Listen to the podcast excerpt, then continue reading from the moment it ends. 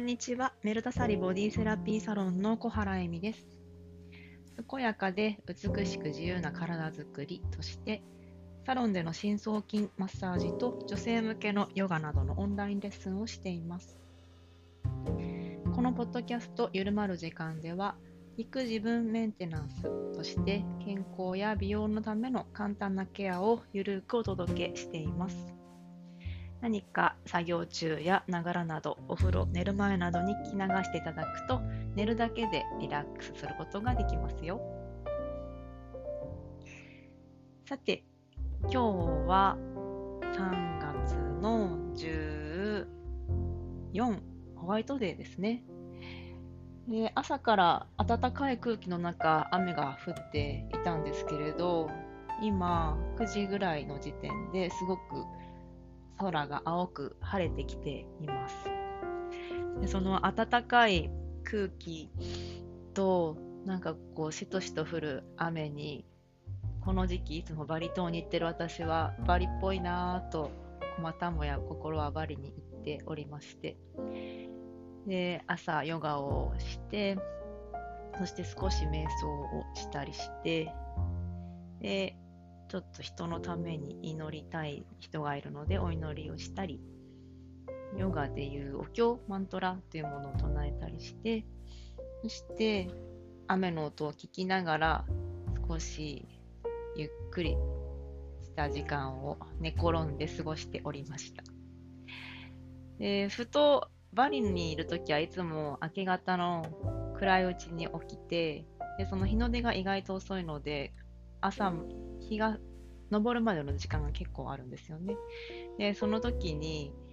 こう、バリは朝から生き物たちがとっても賑やかなので、鳥が鳴いたり、あのー、草木が揺れる音がしたり、雨だったら雨の音が大きなこう南国の葉っぱに落ちるような音がしていたり、なんかこうあの、アニメのトトロって知ってますよね？トトロのあの傘をトトロがも葉っぱで持ってるシーンがあるんですけどああいう感じのボタボタボタって音がするんですけど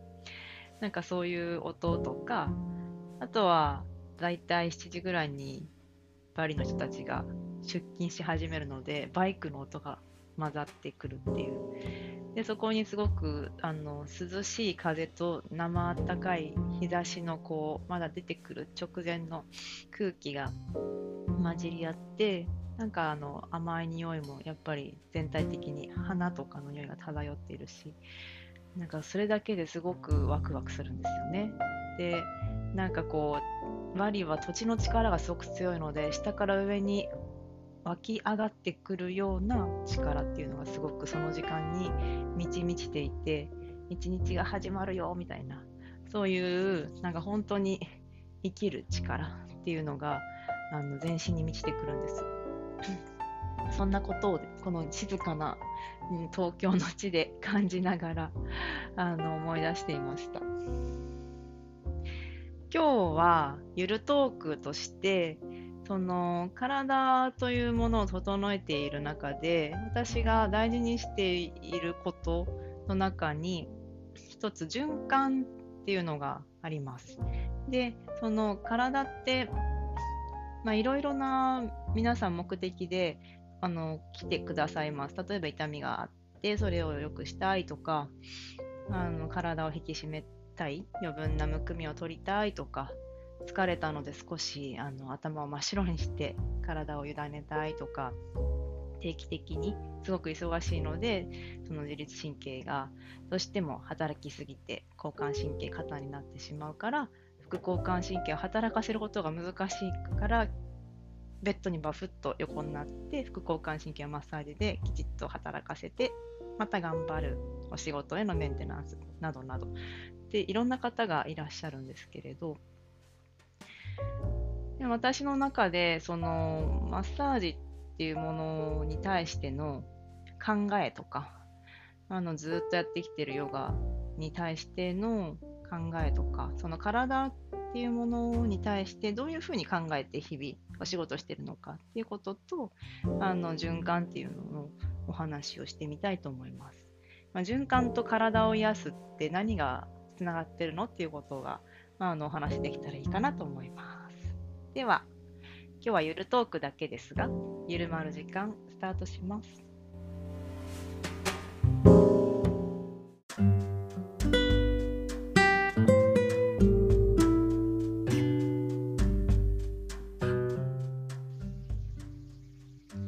改めまして、えみです。ゆるトーク循環についてをお話ししていきたいなと思ったのは、今日朝そのまだ6時、5時半くらいに家族を見送ってドアを開けたら外がまだ薄暗くてで春が来ているので空気が暖かくなってきててそして雨だったっていうのがすごくバリに似ていたからなんですよね。で、バリ島に毎年私この時期、まあ、1ヶ月とか、まあ、もうちょっと短くなっちゃう時もありますけど、あの毎年毎年行くのがすごく好きで、でその時にマッサージの勉強とか、まあいろいろなあのハーブとか、うん、なんかバリの食事とか、バリにあるいろいろなサステナブルなあの施設を見たりとかオーガニックのカフェに行ったりとか、まあ、そういうふうにバリは結構そのオーガニック文化を、ま、取り入れている外国人の人が多いのでそういうものを見たりするのがすごく好きなんですけれどもちろんあの基本的にはそのバリの人の生活を見せてもらうっていう感じであの行事に参加させてもらったりとかあのローカルの食事どころに行ったりとかしているんですがそのバリでいつも感じるのはやっぱりまずその人の元気さとか土地の元気さっていうのを感じます。で日本から到着してであの大体私はいつもあの安い経由便で 行くんですけどリュック1個を背負ってであの途中シンガポールとかマレーシアとかで経由をしてで以前はもうその経由の時間とかも空港で寝てたりしたんですけど最近やっぱりあの年齢的に トランジットホテルを予約するようになってあのベッドで寝たりしてるんですけど以前はその辺のソファーとかであの寝れたなって思いながら最近は体の疲れを感じてベッドにあの寝てるんですが、まあ、あのそうやってだんだんだんだん空港を経由していくとその日本の空港って本当にきちんとしてて綺麗でみんなが真面目にいそいそと働いていて全てが時間通りでうんいろんなものがあの本当によく時間通りに几帳面にこう回っているんですよね。でみんな真面目に働いている。であの私は東南アジアが好きなのでそのどこかトランジットの時に行く空港もすごく楽しみでで、まあ、あのそのマレーシアとかシンガポールとかタイの時もあるですし、まあ、そういうふうに経由する時にその土地の人の雰囲気にその場所の空気にすごく興味があるんです。で大体は、まあ、日本ほど真面目で几帳面でよく働く人っていないので 緩いんですよねで空気感がゆるんとしていて人もゆったり働いていてであのきちっピシッてしてないので基本的にはみんなちょっとこうあの動きが少し日本人より遅いんですで、あの、たわいもない話をですね、あの、世間話みたいなのを話してる人も結構多かったりします。で、そういうふうな、あのまあ、日本っていうのを外から見るっていう視点と他の国の人たちのその表情とか動きとか私の場合は職業病上体つきを見たりとかあのしながらもちろん食べ物もしっかりチェックしてその場所の食べ物を食べたりするんですけどあの大体はヌードルものを食べてなんかあの麺が入ったココナッツミルクのスープとかなんかやこう焼きそばのなんか美味しいオイスターソースかかってるとかまあいろいろなそういうあのものを食べたりしてであのバリに向かうんです。でバリに着いた時にやっぱりあのどこよりも土地の力がすごくもう飛行機の上からビシビシ感じるぐらい強いので降り立っただけでまずギューンって体がこう何て言うんですかねこう足から本当に、まあ、エネルギーっていうんですかね。土地の力が入ってくるような感覚が私は毎回あるんですけれどそれがすごく根源的で突き上げるような強さがあるように私は感じるんですがなんかそこでやっぱ飛行機から見てると雲が見えて土地が見えて周りの海が見える。で山々からその海まで水が降りていくのが見えますよね。でその時にそのバリはまだ、まあ、あの日本ほどは自然が壊されていなかったりそのまま残っているところとか田んぼも多いのでその山から水が田んぼなどを経由してで生活用水となってでそのまあ水場だったりとかもっともっと行くと海まで流れてくるっていうのがあのすごく感じやすかったり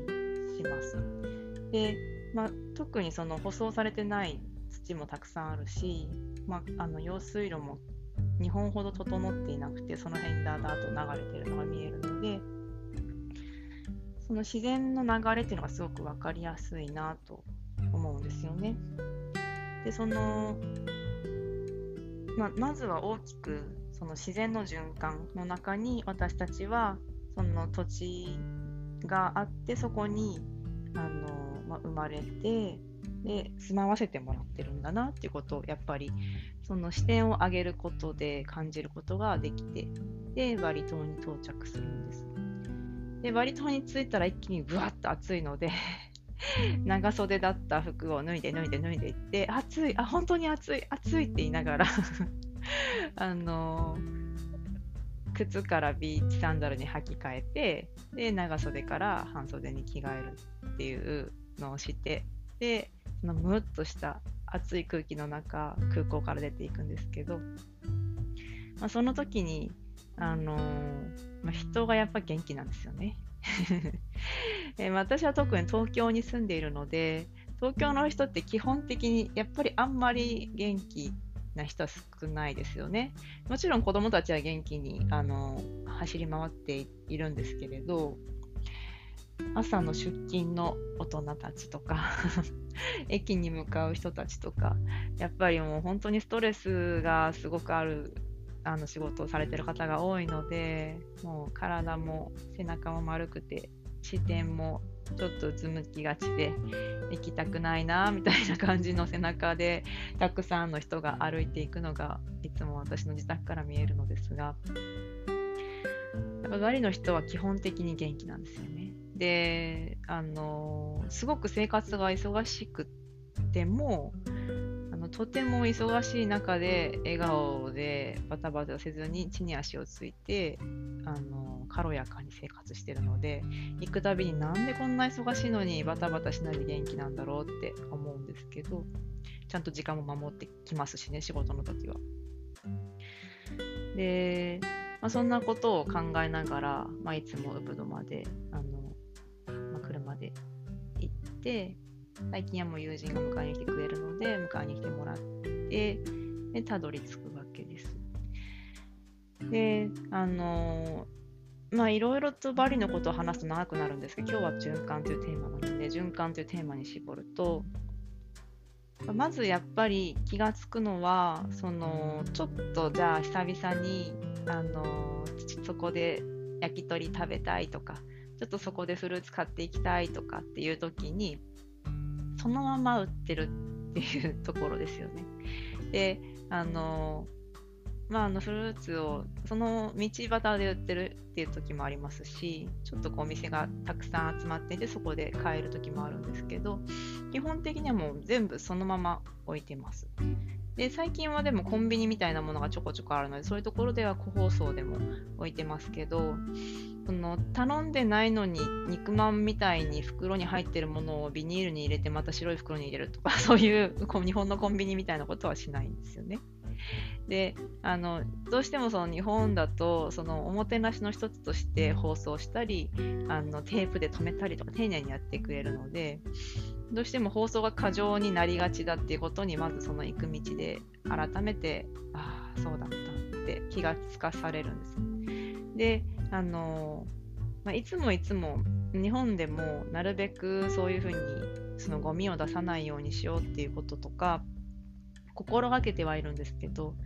あの油断すると最近コロナの影響もあってペーパーのあの手を拭くハンドタオルとかも街でたくさん捨てられていますし私もお客様のためには用意する時もありますしやっぱりその清潔さっていうののためにその放送がすごく多かったりしますよね。そういうものがバリに行くとある意味その経済的に日本ほど発展してはいないのでいろんなものが生で置いてある例えばこの壁に打つフック一つでもその種類別にあの金のうんと引き出しみたいな箱に入っていてそこに種類別にフックが置いてある。で結構その工芸は盛んなのでそういう素敵なあの道具とかですねあの鉄のフックとかですね売ってるんですけどそういうものももう当たり前のに一個一個買う。でそれがああ日本もこうだったらいいのになって毎回思ったりします。どうしても100円ショップで一つ一つ全部袋に入っていてでそれを買うたびに紙とビニールの嵐で家で開くたびにあこんなになくてもいいのになって思ったりするんですけどなんかなかなかそこに抗うというかそれを選ばないっ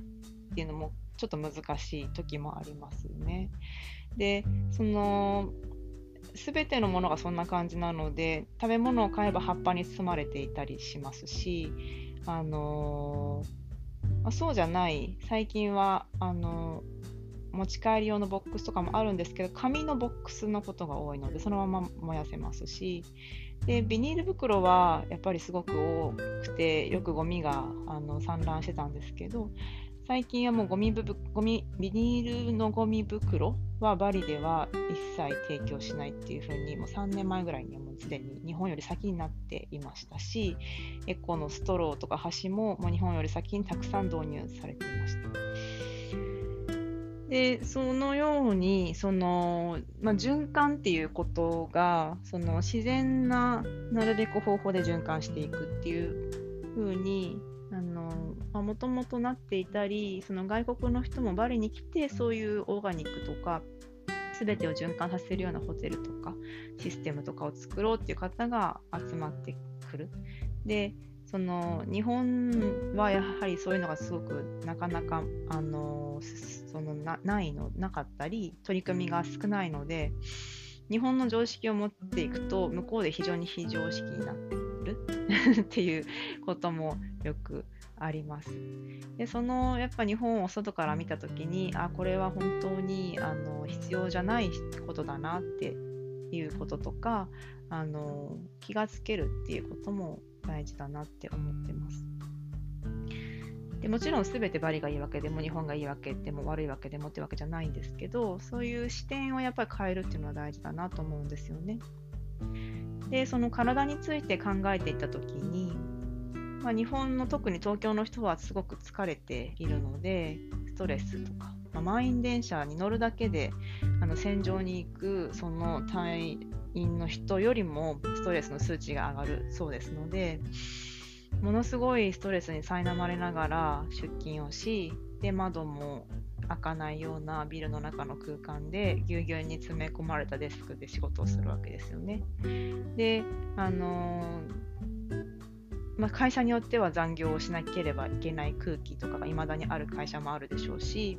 女性が主張しづらいなんかこう男性の管理職でその人の考えによってことが進むっていうところもあるようですしいろんな会社があのあるかと思うんですけれどもでも、まあ、多かれ少なかれ仕事の内容とかその勤務に関してとか人間関係などでストレスは抱えているかと思うんです。で、あのー、私個人としてはもうヨガを19歳で始めていたのでそういったあの世の中で働く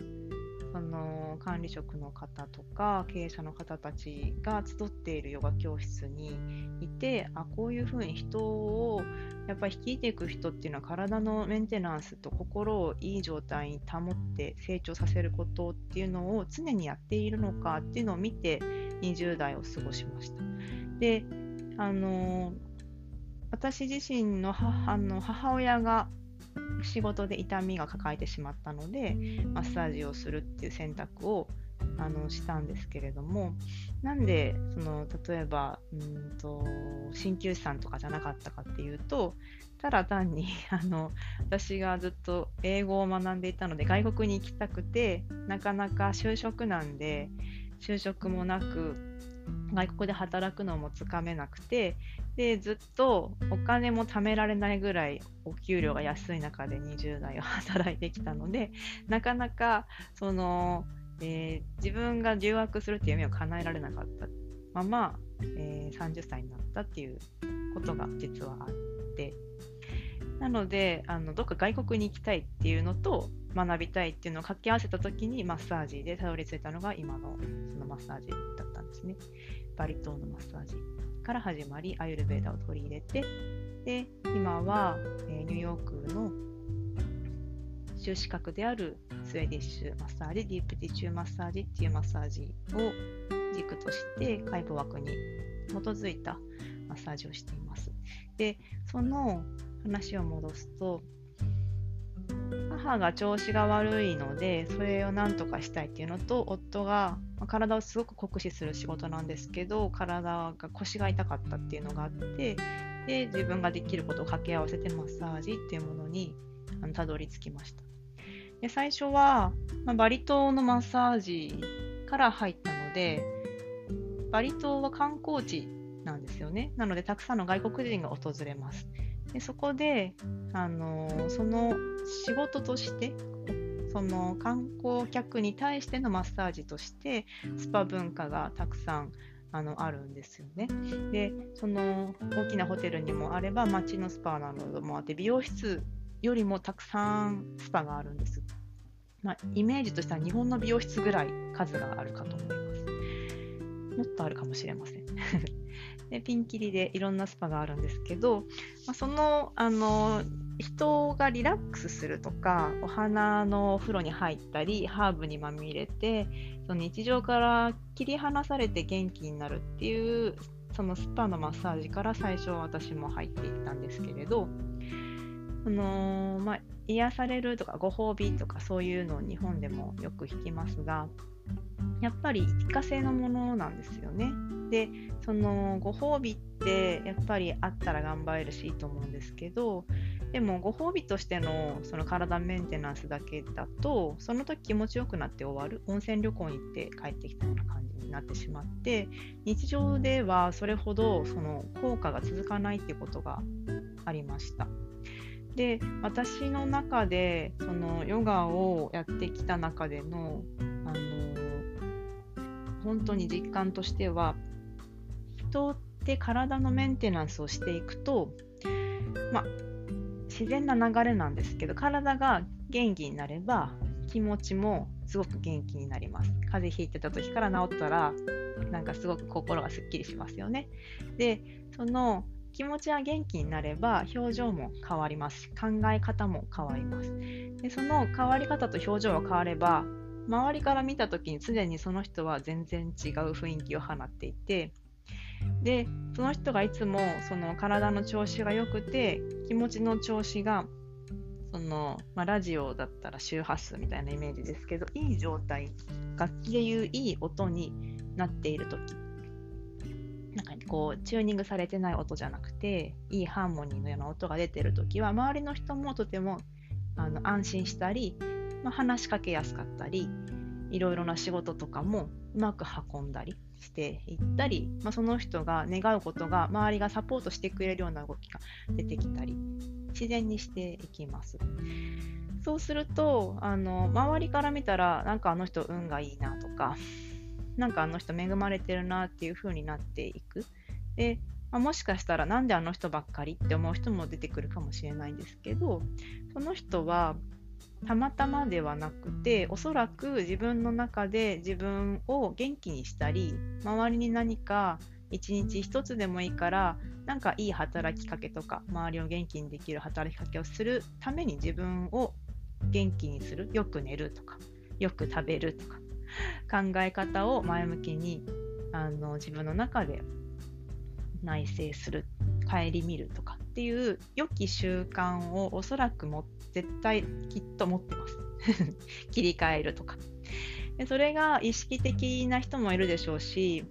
子供の頃から無意識にやってる人もいたりしますけれど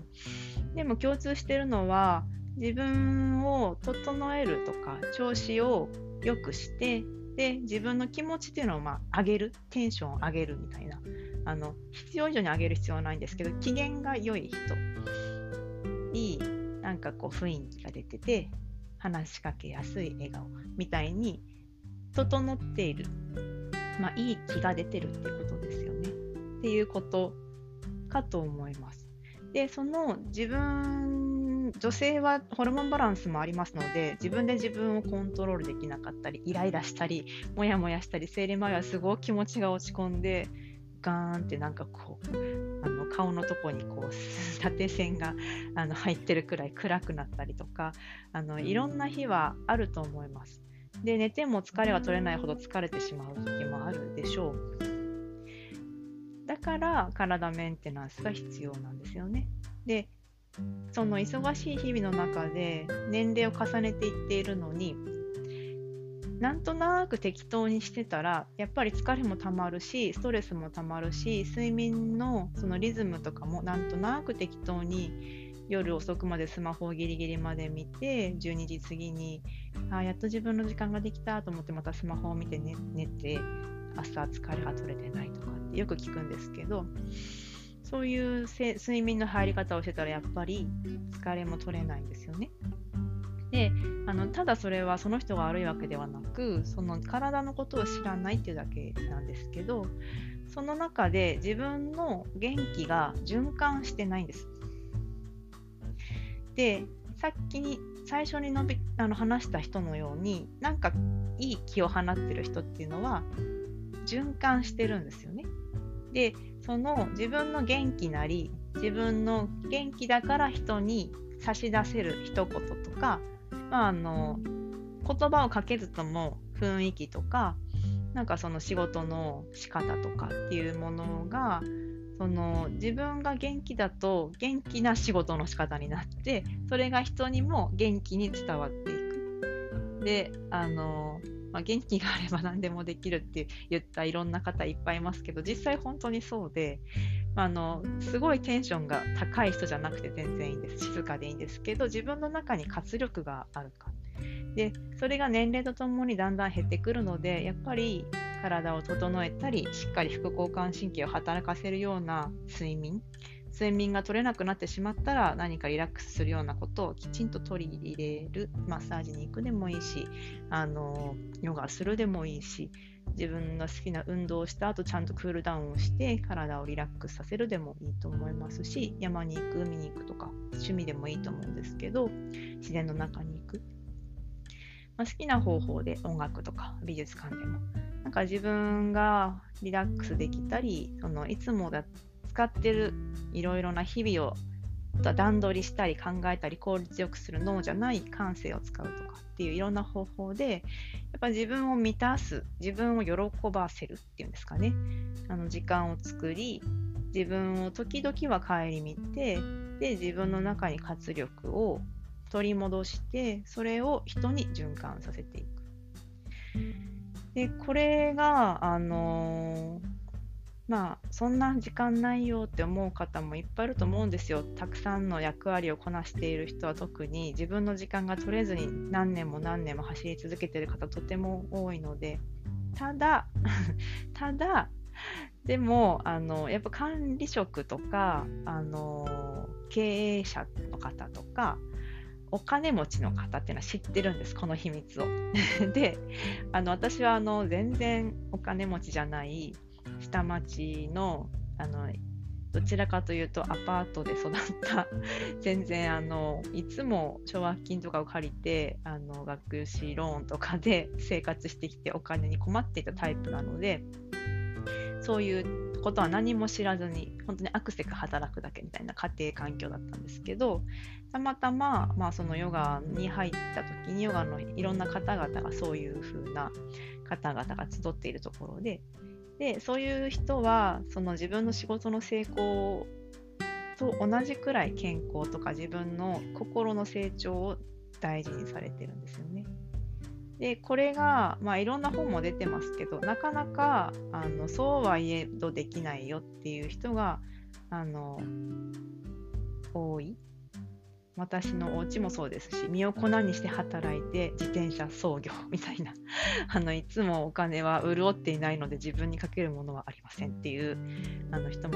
すごくあの多いと思います。わかります。私もそうそういうお家で育ちました。だけど別にお金をたくさんかけるとも自分で自分を顧みることはできますしゆっくり立ち止まるっていう時間をまあ、あのほんの少しだけでもあの作るってことは実は自分が自分に許せばできます。であの今はもう無料でいろんないいフィットネスとかオンラインのレッスンとかもあるのでそういうのを無料で活用するのもすごくいいと思います。なのでお金がなくともできる時代ですね。であのそういうふうに自分のエネルギーとか体力とか元気を仕事とか周りの人間関係に循環させていく。でそれはまあよくあの昔からよくいろんな人が言ってますけど、まあ、あの情けは人のためならずとかいうことわざもありますしあの自分のためでなく人のこと考えなさいとか人の役に立ちなさいとか本当にあの親から育てられた時に言われたような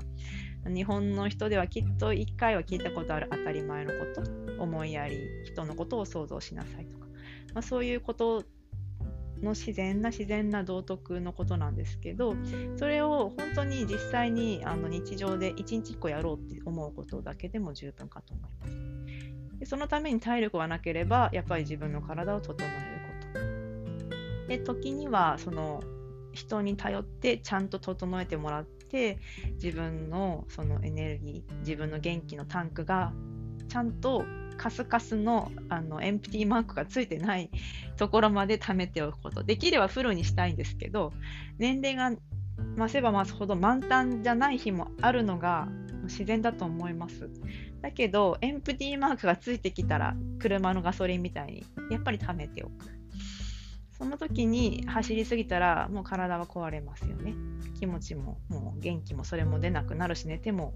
疲れが取れなくなるでしょう。まあ、当たり前なんですけどでもその考え方っていうのがなかなかあのそんなに日本のまだ、えーと、このウェルネスとかヘルスケアっていうのがそんなに浸透してなくてないのであまりないっていうのはあるのかなっていうことを知っておいた方がいいかなと思います。で、この循環っていうのが自分から周りにエネルギーが循環していく。で、自分が元気なら周りの人が自分に注いでくれてる優しさも受け取ることができやすいので、受け取る、また循環する、また受け取る、循環するっていう、その人との出会いも人からの思いも会えてても会えなくてもそういうものが自分に届いていてまたそれをまあ、あの SNS とか見なくてもその人に思いを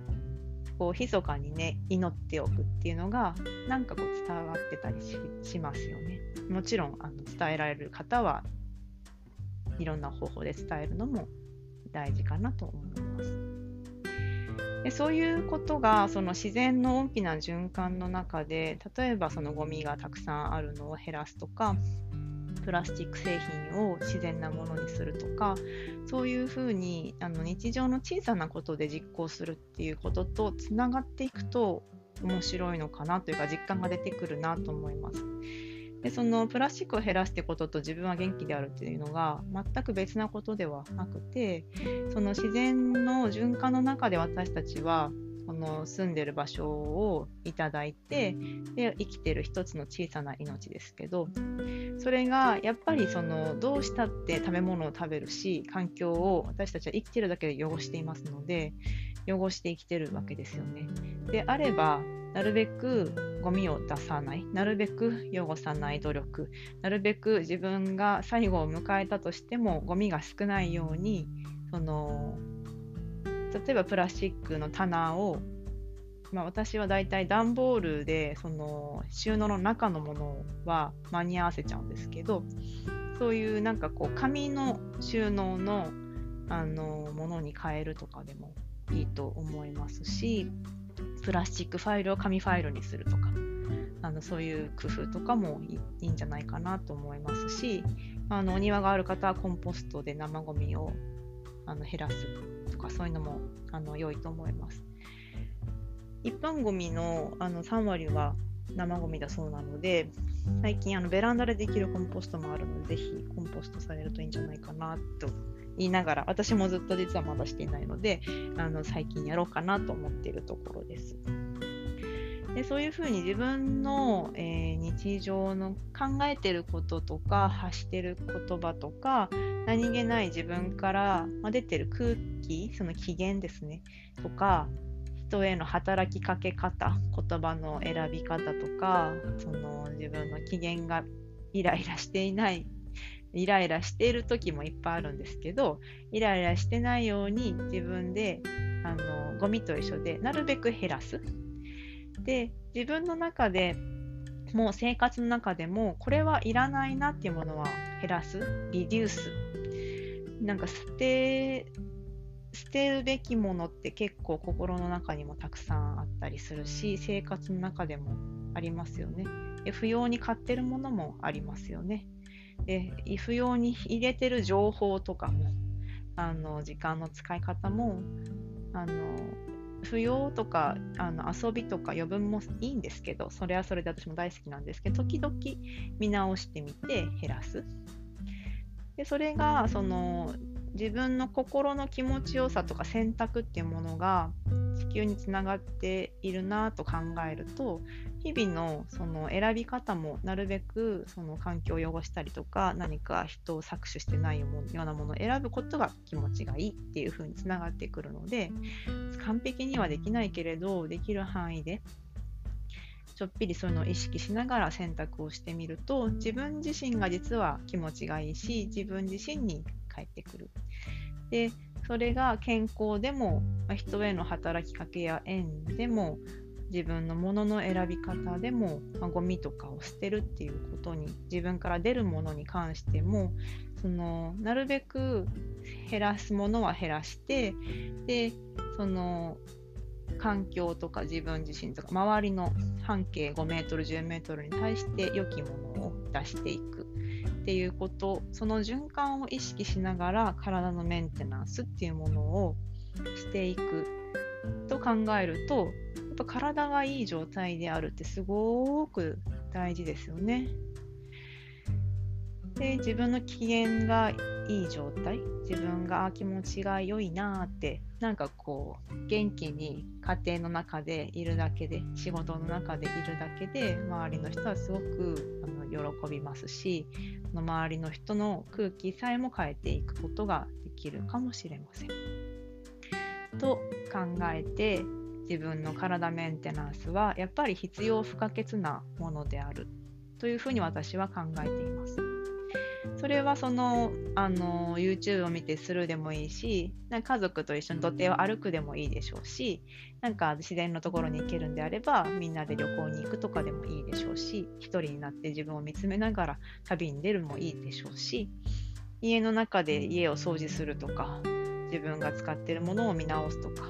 自分の時間とかその体力とかエネルギーとかお金の使い方が循環しているかエンプティーマークがついてないか無駄な方に使ってないか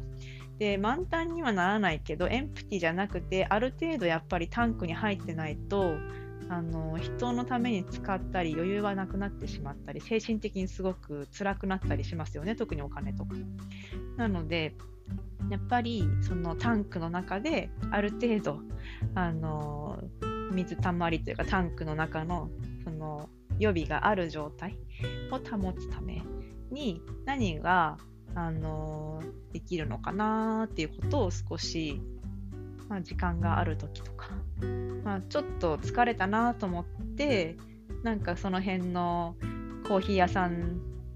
ああいうチェーン店系の大きなコーヒー屋さんでコーヒーを買おうとする時とかご飯をコンビニで買おうとする時とかお菓子をなんかもう疲れたからスーパーで買って帰るっていう瞬間とかにもふとなんかちょっとその視点を思い出してみるとなんか選択が変わってくるんじゃないかなと思います。でそれを完璧に、あのー、我慢するっていうことではなくて視点を変えるっていうこなと思うんですね。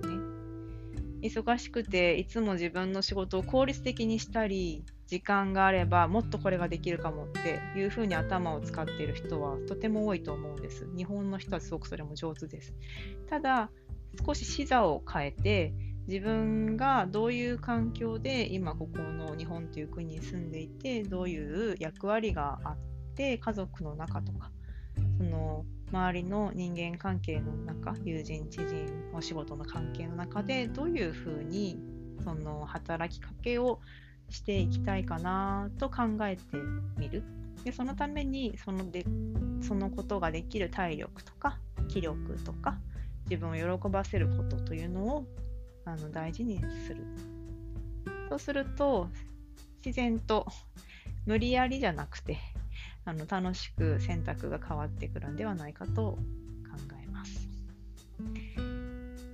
今日は循環に関して体のメンテナンスも循環。自分のそのものを選んだりものを捨てたりするっていうことも循環。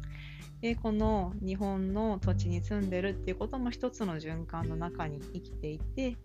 で自分のいろいろな選択がその循環特に、え取り入れるということに関して体は取り入れるってことが大事で、まあ、物に関してはやっぱその捨てるとか、まあ、取り入れるも、ま、一緒なんですけどどういうふうに捨ててるかでその自分のその取り入れることをおそらく大事にすると捨てることにも気がつくんではないかなと思います。良い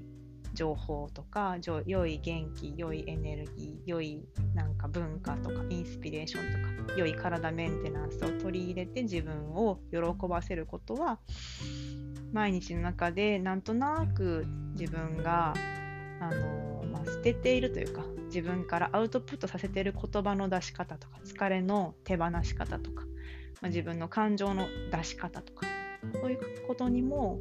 つながってきますし物のの選び方で自分が何を捨てるかっていうことにもつながってきますね。はい。いかがでしたでしょうか？体メンテナンスは循環である。もし何かあのご感想とかありましたら、お話、メッセージ、えー、など、ボイスメールなどでもあの連絡いただけますので、お気軽にご連絡ください。では、今日もお聴きくださりありがとうございました。